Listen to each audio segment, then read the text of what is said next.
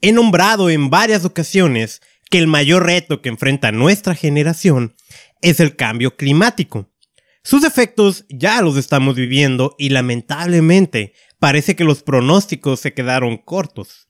Recientemente se reunieron líderes mundiales para llegar a nuevos acuerdos y acelerar compromisos que reduzcan las emisiones de efecto invernadero. Este va a ser un episodio pues, especial, donde vamos a resumir qué fue lo que ocurrió en esta reunión.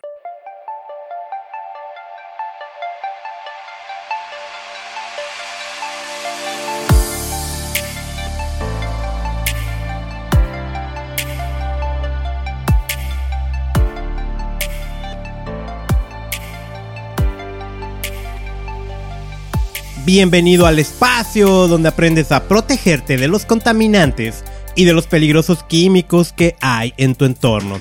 Te saluda Carlos Bustamante en el episodio 79 de Contaminación y Salud. Este episodio en particular va a estar dirigido más a quien esté involucrado en el, directamente en el área ambiental, que esté involucrado en el tema de cambio climático de sus distintas áreas, ¿no? Por ejemplo, gobierno, sociedad civil. Eres una persona muy comprometida y, lleva educación ambiental. Eh, vaya, hoy, hoy no vamos a platicar de cómo alguna sustancia química o algún contaminante que desconocías que tenías en tu alrededor está perjudicándote. Hoy, hoy no, hoy vamos a tocar más este tema de cambio climático y te aviso, ¿no? Porque igual a lo mejor no estás tan involucrado en el tema, igual te, te, te invito, ¿no? A que te quedes, a que lo escuches, pero sí puede haber eh, cierta terminología sin abusar, muy, muy enfocada al tema. Igual, tú sabes, ¿no? No me gusta ser tan técnico. No, no, no, no me agrada mucho eso. Yo quiero que todos podamos comprender el mensaje y como lo digo, ¿no? El cambio climático es el mayor reto que enfrentamos. Y, este fenómeno va a. va a redefinir varias cosas de nuestra vida en los próximos años. No. O sea, sí, por un lado, la afectación, pero por el otro lado, el cómo nos adaptamos a, a este. Y va a haber cambios. Ya, ya los ves, ya los escuchas, ya escuchas que en cierto país se va a prohibir el uso de automóviles de gasolina o diésel eh, y se va a, se van a cerrar calles para que no circulen, que se van a cerrar termoeléctricas y va a haber más energía solar, más energía eólica, inclusive el surgimiento de ciertos impuestos ambientales. Vaya, son, son acciones necesarias y que todos vamos a vivir y es que si es sí, sí traemos una emergencia, yo, una crisis que ya estamos viviendo. entonces, vamos a entrar al tema. Sí, vamos a entrar al tema. Igual eh, te comento, este episodio también va a estar escrito en unos días en forma de, de blog en contaminacionysalud.com por si prefieres leerlo o escucharlo. Así que pues empecemos. El cambio climático es una realidad. Y sí, hay quien lo niega. Eh, todavía el día de hoy eh, dice, no, eso no existe. Es que los, cambios climáticos siempre han ocurrido. Es un fenómeno natural. Es que el sol manda explosiones, ¿no? Explosiones solares. Es que es un invento de grandes corporativos que que quieren tenernos controlados, en fin, ¿no? Aquí el asunto es que esto no se trata de creencias, sino de ciencia. Y la ciencia, pues ha dicho durante décadas que el cambio climático es real. Y, de hecho hoy ya estamos jugando tarde en, esta competencia, ¿no? En, en, en, pues ahora más que prevenirlo, ¿no? Es reducirlo ya vamos tarde. Inclusive, eh, yo recordaba, hay, eh, hay investigaciones que se hicieron sobre ciertas corporaciones de la industria del petróleo, donde ellos ya habían descubierto hace décadas eh, las consecuencias que tenía la quema de combustibles fósiles y no dijeron nada. Y pues hoy, hoy estamos metidos en un problema. Entonces te lo vuelvo a decir, el tema del cambio climático no es un asunto de que creas en él o no creas.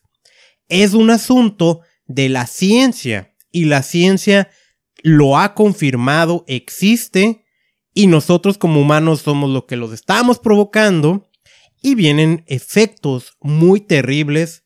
Eh, vaya, algunas, y, y lo podemos resumir, ¿no? Algunas consecuencias de este fenómeno provocado por las acciones de la humanidad no se van a simplificar únicamente en decir que hay más calor, no, sino que el delicado equilibrio ecológico ya se ha roto, y es muy delicado ese equilibrio.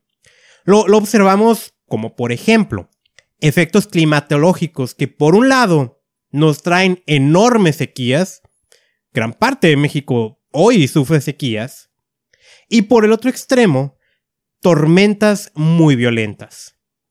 También podemos mencionar el ejemplo de los fenómenos sociales, y, aquí entra la migración.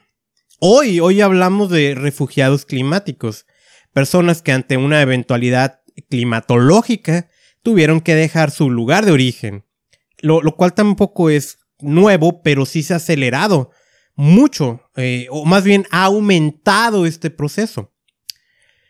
Yo tengo una anécdota del 2006, yo tenía 18 años y asistía, tal, tal vez ya le he contado en otro episodio, ahorita no recuerdo, pero yo asistía a unas conferencias de educación ambiental aquí en Tijuana. La, finalización del evento era con una convención, una, una conferencia, ah, ¿cómo le llaman a estas? Magna, una conferencia magna del doctor Ezequiel Escurra.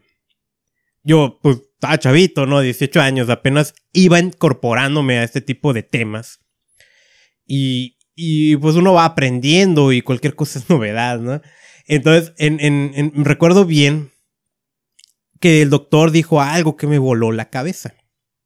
Él decía que el problema de migración, y ojo, eh, porque igual me escuchas de otro país, pues yo vivo en México y vivo en Tijuana, que es frontera con Estados Unidos. Entonces es un fenómeno que yo lo veo y prácticamente lo veo diario. Entonces, él decía, el problema de migración, la principal causa de la migración hoy, no es un problema social o, económico como tal, es un problema ambiental. Y wow, ¿no? ¿Por qué hice eso? Bueno, es un problema ambiental porque si tú le preguntas a la gente por qué está dejando su lugar de origen, ellos te van a responder que es porque la Tierra ya no da como antes. Y el hecho de que la Tierra ya no dé como antes, eso es un problema ambiental eso nuevamente no mm, lo escuché cuando tenía 18 años. en el 2006, eh, es decir, hace 15 años. Y ya reconocemos que, que sí, es un problema ambiental y que sí existen pues los llamados refugiados climáticos. Pero esto no nada más conlleva la movilización de personas, sino que aumentan despreciables manifestaciones discriminatorias contra estas personas. Y, como yo lo digo, ya quisiera ver a varios de esos que lanzan sus insultos contra la gente que se va de su lugar de origen, ellos haciéndolo. Creo que se necesita bastante valentía para hacerlo. Entonces, pero pues se incrementan estos fenómenos. Todavía no vivimos los peores efectos del cambio climático. Todavía podemos evitar la mayoría de estos. Por eso, cada año se reúnen líderes en la llamada Conferencia de las Naciones Unidas sobre Cambio Climático. Estas son las COP o la Conferencia de las Partes. Recién se acaba de concluir la COP26 en Glasgow, Escocia. Y aunque ha sido criticada porque no se alcanzó todas las metas que quisiéramos, hay algunos avances interesantes que vale la pena que mencionemos. Pero bueno, antes de mencionarlos y por si recién empiezas a incorporarte a qué es esto del cambio climático, rápido, ¿no? Lo básico que tienes que saber. Nuestro planeta está en una posición muy privilegiada en el sistema solar.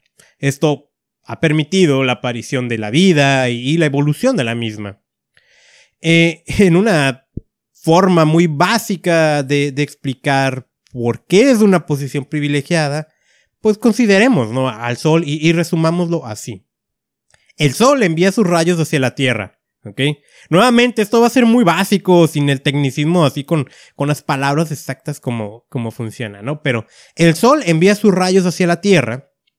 Algunos de estos rayos ingresan al planeta, ¿sí? Otros van a rebotar de vuelta al espacio. ¿Ok? Algunos de esos que rebotan se van a quedar atrapados por una capa de gases de efecto invernadero. Otros más van a salir. Muy bien. Hasta aquí, ¿no? El hecho de que reboten esos rayos y los atrape una capa de gases, eso está bien. Ese es un proceso que permite que el planeta cuente con una temperatura global para que sobrevivamos, estemos cómodos y, mantiene las noches no tan frías. Esto hablándolo de una manera relativa, por, supuesto hay distintas temperaturas en cada región del planeta, pero puedes estar de acuerdo que aquí vivimos. Entonces, el problema es que a partir de la revolución industrial hemos emitido cantidades abismales de gases de efecto invernadero. Y esa delgada capa que de manera natural atrapa los rayos solares, pues ya no es tan delgada, ya engordó. Y ahora está reteniendo más energía y aumentando la temperatura global. Y es así que ahora tenemos un grave problema. Pero dimensionemos más el asunto, ¿no? Cada 24 horas, cada día, más o menos, eh, emitimos 152 millones de toneladas de contaminantes de efecto invernadero. A ver, otra vez. Cada 24 horas hay 152 millones de toneladas de contaminantes de efecto invernadero que se están incorporando a la atmósfera. Eso es mucho. Pero igual tú, mm, no sé, no, queda muy claro si, oye, pero es mucho o es poco. No, no se logra dimensionar, ¿no? Esas 152 millones de toneladas pues la energía que están atrapando es el equivalente a detonar 600.000 bombas atómicas como la de Hiroshima cada día. ¿Te das cuenta del por qué definitivamente es un problema? Y, bueno, ¿cómo es que estamos contaminando con niveles tan brutales? Em, en este momento, en este 2021. Y es más, eh, en este momento que me escuchas, ¿no? O en su defecto, si estás leyendo en contaminacionysalud.com eh, esto, el cual por supuesto te puedes dar cuenta que no, no lo estoy, uh, no lo estoy, mi oratoria no es exactamente como dice el artículo, hay algunas cosas que voy cambiando, manteniendo la, la estructura. Pero en este momento ah, es prácticamente inevitable que cada uno de nosotros estemos contribuyendo con gases de efecto invernadero de origen artificial. Es lo que llamamos emisiones antropogénicas. Por supuesto que hay emisiones de, digo, el más común es el dióxido de carbono, el CO2, y hay emisiones naturales, pero aquí vamos a hablar de todo lo que ocasionamos como humanos, ¿no? En este momento que me lees o me escuchas, el dispositivo que estás usando, tu smartphone, tu tablet o tu laptop o lo que sea, es muy probable que para funcionar, bueno, la, la recargases con energía eléctrica que probablemente se generó quemando combustibles. Yo, yo mismo, que en este momento estoy grabando, pues estoy utilizando una grabadora de la marca Tascam que utiliza baterías recargables y que las recargué utilizando energía de la cual tengo la total certeza que generó eh, emisiones contaminantes. ¿Sí? Por otro lado, ¿no? Has escuchado que comer carne es malo para el planeta y algo de cierto hay en eso. Construir nuevas vialidades también contribuye. Estamos hablando de la industria del concreto, la cual contribuye bastante. Vaya, si lo podemos resumir, ¿no? O lo podemos simplificar todavía más. Cuando prendes tu estufa de gas para calentarte una, eh, el agua para tu taza de café o de té, también estás contribuyendo. Ahora, todavía vivimos en pandemia, ¿no? Pero ¿has viajado últimamente? Yo, en lo personal no, ¿verdad? Pero porque todavía me he mantenido en mi ciudad por el tema de la pandemia, pero ya me siento medio desesperado, ¿no? Porque ya quiero viajar. Y de hecho ya lo voy a hacer próximamente. Pero el hecho de que no haya viajado, eso ha disminuido enormemente mis emisiones de efecto invernadero. ¿Sí? Digo, adoro viajar, ¿no? Pero también esta es una realidad. Todos nosotros generamos actualmente en nuestra vida eh, emisiones de efecto invernadero. Y esto es relevante ¿eh? porque se está buscando que haya emisiones cero. Entonces te puedes imaginar el enorme cambio tecnológico y social que vamos a enfrentar en los próximos años. Ahora, la principal fuente de generación de contaminantes de efecto invernadero es la quema de combustibles fósiles, como lo que ocurre con la gasolina o el diésel. Así es fácil, y lo vuelvo a repetir. La principal fuente de generación de contaminantes de efecto invernadero, y que por lo tanto está provocando este cambio climático, es la quema de combustibles fósiles como la gasolina o el diésel. Y recordando cómo inicié con el episodio diciéndote que esto no se trata de creencias, sino de ciencia, Debemos de tener muy en cuenta en esto y particularmente lo digo por México, en donde si tú te opones a la construcción de refinerías, a los estímulos a las gasolinas y combustibles, eh, pues te tachan de que estás en contra de la nación, cuando nuevamente esto no es creencia, esto es ciencia. Y las dos principales actividades que más queman combustibles fósiles es el sector transporte y el de la generación de energía eléctrica. ¿Sí? Y bueno, antes de eh, pasar a explicar brevemente ambas, desde aquí ya podemos reflexionar el problema que conlleva.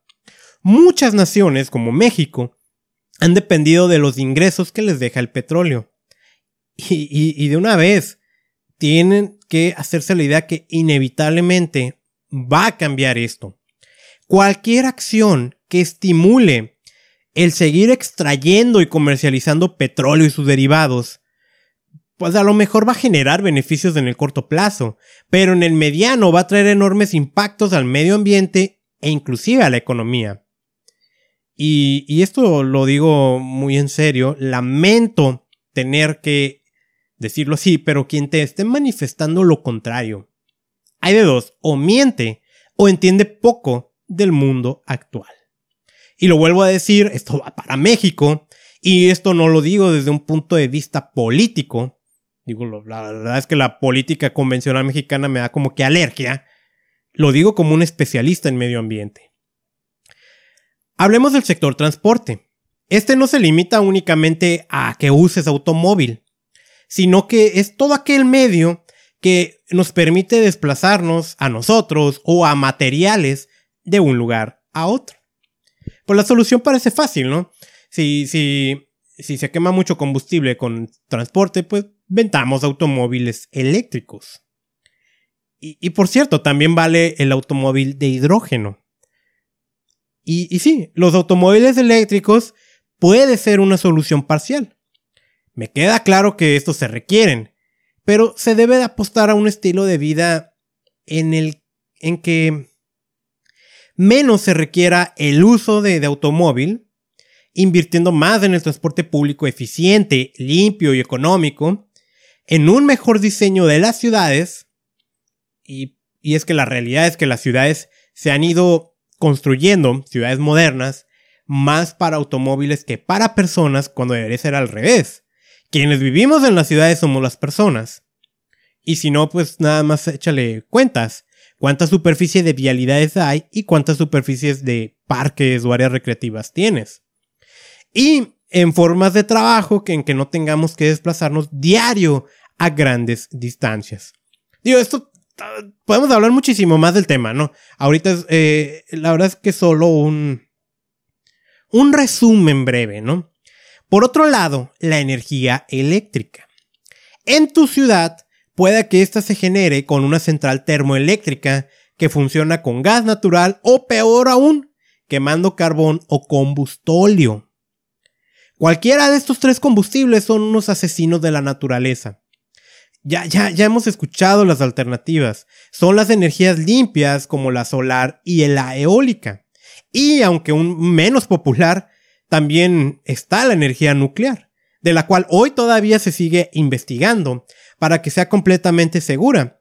Y por supuesto, es una alternativa para ofrecer energía cero emisiones. Se, se ha hecho mucho marketing negativo tanto para los automóviles eléctricos como para las energías limpias, mencionando que son peores que lo que ya utilizamos hoy. Y eso es un enorme sesgo, y lo voy a decir como sesgo, no, pensando en que todo es de buena fe. Eso es erróneo. Eso es erróneo porque se menciona, por ejemplo, en el caso de los automóviles eléctricos, ha estado surgiendo mucho que estos contaminan más cuando se produce comparado con un automóvil de los actuales, de gasolina o diésel. También se ha dicho mucho de los residuos electrónicos que generan los parques eólicos y solares. El impacto de cualquier cosa viene de que cuando extraes la materia prima, produces el objeto que lo estás haciendo, lo utilizas y concluye su vida útil. En todo ese proceso genera impacto ambiental. En todo ese proceso no hay un punto de comparación entre las energías limpias y renovables contra lo que actualmente se utiliza. Lo que actualmente se utiliza es muchísimo más impactante. Por otro lado, y siguiendo la temática del podcast, también es un problema de salud. Y a cada momento lo estoy señalando, a lo mejor ya te tengo enfadado, ¿no? De, tantas veces que he dicho, cómo el aire contaminado es un asesino silencioso. ¿Y cómo es que 92 de cada 100 personas en el mundo lo, lo, estamos respirando? Los gases de efecto invernadero, pues principalmente el CO2, no solemos vincularnos directamente a los problemas de la salud. Pero donde están estos, donde se emiten, seguramente los van a acompañar los contaminantes llamados criterios, y estos, estos sí dañan nuestra salud. Te invito, porque ahorita pues estamos hablando de cambio climático, ¿no? Pero si todavía no lo has escuchado, si recién empiezas a seguir este podcast, te invito a que escuches el episodio 71, El aire también deteriora tu salud, donde abundo muchísimo más cómo el aire contaminado nos está perjudicando y cómo podemos protegernos. Además, el cambio climático ocasiona otro tipo de problemas a nuestra salud o, riesgos, ¿no? De manera directa, por ejemplo, no se expone a mayores olas de calor, y esto por supuesto es un riesgo a la salud. Reduce la disponibilidad del agua potable. Aumenta los incendios forestales, lo que a su vez genera más contaminación. Este es como un círculo, ¿no? El efecto invernadero provoca que las plantas que están en las ciudades crezcan más y emitan más polen. Y esto es terrible para las personas que sufren alergias. Aquí yo te invito a que escuches el episodio 57, Alergias por contaminación. Sí, que por supuesto encuentras en este podcast desde la aplicación que estés escuchando. Y pues sabiendo estos problemas, ¿hacia dónde nos dirigimos? pues se calcula que nos estamos dirigiendo a un aumento de 3 grados centígrados hacia el al 2100. Y bueno, ya sé, no tienes que decirlo, ¿no? ¿En serio? ¿Por solo 3 grados nos estamos asustando? Pues lo que pasa es que esos 3 grados centígrados son un auténtico desastre ecológico. Tan solo 3 grados centígrados. No se calienta solo la atmósfera. La mayor parte de la energía extra que es atrapada va hacia los océanos. Y Em, y ahí, eh, eh, vaya, cambiar la temperatura a los océanos es algo bastante delicado. En los últimos 20 años se ha visto un aumento considerable. Al haber más calor en los cuerpos de agua, la evaporación aumenta. Y esto hace que aparezcan huracanes que son cada vez más potentes. Lluvias torrenciales que superan lo que llamamos periodos de retorno. Y esto en las ciudades hace que cada vez haya más inundaciones, aún en ciudades modernas con una buena infraestructura pluvial. Hay que decir que 3 grados centígrados nos da un escenario semiapocalíptico de la vida en el planeta. Cristiana Figueres, en su libro El futuro por decidir, lo detalla bastante bien. Bueno, más bien bastante mal, ¿no? En el episodio 65, y vaya, ahora sí estoy referenciando mucho, ¿no? Pero el episodio 65 de este podcast lo dediqué a reseñar el libro. Puedes buscarlo, ¿no? Episodio 65, El futuro por decidir. Esto nos lleva a otra pregunta. ¿Estamos haciendo algo? Sí, pero de momento es insuficiente. La Convención Marco de las Naciones Unidas para el Cambio Climático entró en vigor en 1994 y 197 países la han ratificado como parte de la Convención de Partes. Uno de los grandes logros ha sido el Protocolo de Kioto. Este lo aprobaron en 1997 y apenas entró en vigor en 2005. Bueno, lo, estoy expresando mal, ¿no? Porque apenas en el 2005 y estamos en el 2021. más bien lo diría así, ¿no? Fue aprobado en 1997 y tardaron en entrar en vigor hasta el 2005. En general, ¿no? su objetivo es comprometer a los países industrializados a limitar y reducir las emisiones de gases de efecto invernadero. Esto toda vez que pues, considerando que son esos países los que más lo emiten.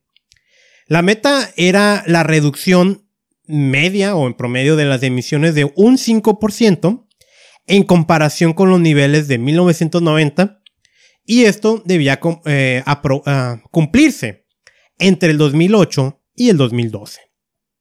Posteriormente, en otra COP en Doha, eh, hubo un segundo periodo de compromiso que debía comenzar en 2013 y duraría hasta el 2020. Así debió haber sucedido, ¿no? Sin duda, el logro más sonado e histórico es el Acuerdo de París. Este lo alcanzaron en la COP21 que precisamente fue celebrada en París. Y en donde se hace que todos los países tengan una causa común para emprender esfuerzos ambiciosos para combatir el cambio climático y adaptarse a sus efectos. Su objetivo es realizar las acciones necesarias para que el aumento de la temperatura en este siglo se mantenga por debajo de 2 grados centígrados y hacer un esfuerzo extra para limitarlo aún más a 1.5 grados centígrados. De modo que llegamos a la COP26 en Glasgow este 2021 y, y fue celebrada con un año de retraso debido a la pandemia de la COVID-19 y celebrada en Escocia, ¿no? Eh, esta COP mm, Mm, eh, ciertamente continuamos con el tema pandémico, pero esta sí era necesaria que fuera en persona. En general, ¿no? Las cuatro metas con las que los líderes se reunieron son, uno, la primera, asegurar emisiones cero. Es decir, ya no vamos a contribuir por actividad humana con emisiones de efecto invernadero para mediados del siglo y así poder mantener el aumento o limitarlo a 1.5 grados centígrados. Esto significa que pues ya se sabe que inevitablemente sí hay un aumento y pues parte del daño ya está hecho. Entonces hay que limitarlo lo más que se pueda y aún así dejando de emitir pues se va a mantener ese aumento. Una de las claves para ello es acelerar la fase final del uso de carbón, detener la deforestación acelerar la adopción de vehículos eléctricos y alentar las inversiones en energías renovables. 2. Adoptar adaptación para proteger comunidades y hábitats naturales. Y esto es proteger y restaurar ecosistemas y construir defensas, sistemas de alerta e infraestructura resiliente y agrícola para evitar pérdida de hogares y vidas. Nuevamente, no, pues ya ya enfrentamos los efectos del cambio climático, algunos son irreversibles. Entonces, sí, es combatir y adaptarnos al cambio climático. 3.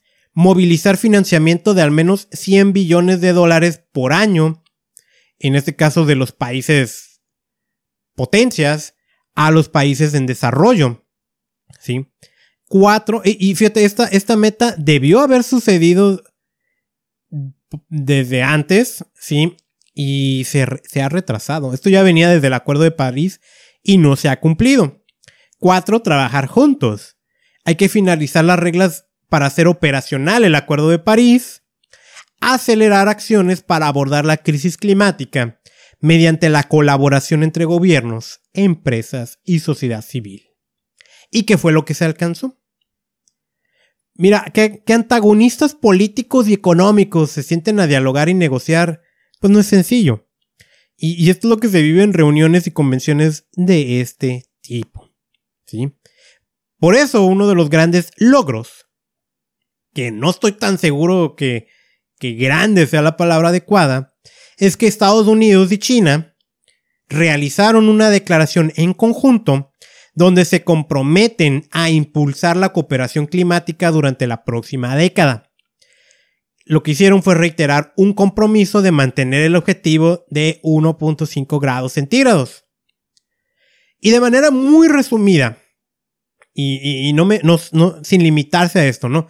Pero otros logros fueron que más de 120 países se comprometieron a detener la deforestación para el 2030. Esto representa el 90% de los bosques en el mundo. Estados Unidos y la Unión Europea lideraron un compromiso para reducir el metano, que es otro de los gases contaminantes hacia el 2030. Más de 40 países han acordado abandonar el carbón servicios financieros, es decir, los bancos, van a movilizar 130 billones de dólares para la descarbonización mundial. Y por cierto, por ahí también se habla de que ya se va a dejar de incentivar la carbonización. Y vaya, en el tema de del carbón, que la enmienda originalmente contemplaba la eliminación, China y la India